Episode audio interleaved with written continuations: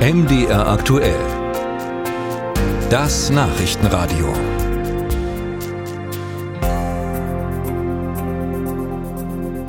Mitte Oktober, da öffnet die Frankfurter Buchmesse wieder ihre Tore und dann zur Buchmesse wird auch der Friedenspreis des deutschen Buchhandels in der Frankfurter Paulskirche verliehen. Der Empfänger, der steht bereits fest, das ist der Schriftsteller Salman Rushdie, der ausgezeichnet wird. Ein Mann, über den im vergangenen Jahr besonders deswegen viel berichtet wurde, weil er in New York durch ein Attentat lebensgefährlich verletzt wurde. Im Herbst wird der indisch-britische Schriftsteller nun also geehrt mit dem Friedenspreis des deutschen Buchhandels, in dessen Stiftung Verwaltungsrat auch der MDR zu finden ist, wenn man so will, und zwar in Person von Programmdirektor Klaus Brinkbäumer, mit dem ich jetzt sprechen kann. Ich grüße Sie. Hallo, grüße Sie auch. Ja, Herr Brinkbäumer, Salman Rushdie, warum ist er die richtige Wahl? Oh, das sind so viele Gründe. Rushdie steht für Standfestigkeit, Mut, äh, Lebensgier kann man, glaube ich, sagen, Lebensfreude, Lebenslust.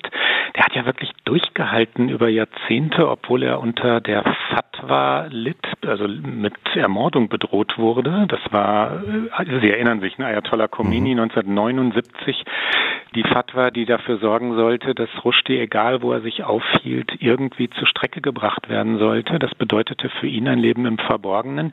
Und dann gibt es aber vor allem so das Gefühl bei uns in der Jury, manchmal ist ein Zeitpunkt wirklich perfekt. Er hat ein meisterliches neues Buch geschrieben, Victory City. Da geht es um Redefreiheit, um Toleranz, um Migration, darum, wie Menschen zusammenleben. Und er ist im vergangenen Jahr, Sie sagten es ja gerade schon, bei einem Attentat lebensgefährlich verletzt worden. Er hat ein Auge verloren bei diesem Attentat. Wir zeichnen seinen Mut aus und sein literarisches Können. Lassen Sie uns darauf noch ein bisschen genauer eingehen. Sie hatten es angesprochen, die Fatwa angesprochen. Rushdie ist ein äh, kontroverser Schriftsteller, nicht nur in Bezug jetzt auf die Fatwa, sondern es gibt auch andere Beispiele. Wollte die Jury des Friedenspreises hier bewusst ein Zeichen setzen? Bewusst ein Zeichen setzen im Sinne von Kontroverse auszeichnen? Nein. Bewusst ein Zeichen setzen im Sinne von Mut auszeichnen, Furchtlosigkeit? Äh, ja, Rushdie setzt sich mit diktatorischen Staaten, mit Autokratien auseinander. Er tritt äh, ja durchaus dem iranischen System, ja, der Diktatur dort entgegen. Die satanischen Verse bezogen sich ja auf den Propheten Mohammed. Er hatte das damals nicht vorausgesehen, was dann passierte. Aber er lebt seither damit. Ähm, wir wussten, was wir da taten oder was wir da tun. Wir halten ihn aber vor allem für einen großen Schriftsteller der Gegenwart, der sich mit den Themen unserer Zeit beschäftigt und das auf eine ja so fantastische, weite, fantasievolle Weise, wie es selten ist. Wenn Sie sagen, Sie wissen und Sie wussten, was Sie da tun, erwarten Sie denn, dass es da jetzt zu Kontroversen kommen wird, zu Protesten gegen diesen Preisträger?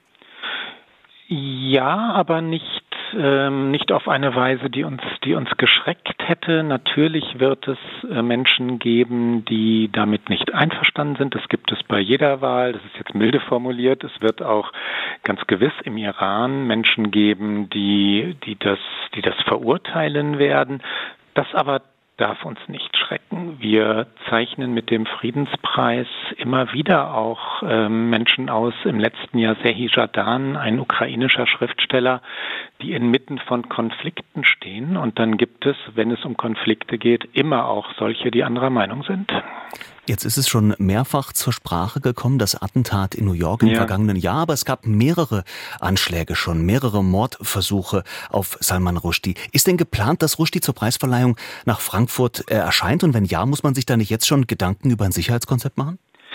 Er hat sich enorm gefreut, als er von uns benachrichtigt wurde und angekündigt, dass er versuchen wolle zu kommen. Ähm, das, ich nehme den Versuch erstmal als äh, großes Versprechen und das tun wir alle. Die, die wesentliche Frage ist eine gesundheitliche. Das, hm. Sie sagten es ja vorhin, dass das Attentat wirklich lebensbedrohlich war. Kann er also wieder reisen? Kann er weit reisen, über den Atlantik fliegen? Das steht noch nicht fest, aber er will.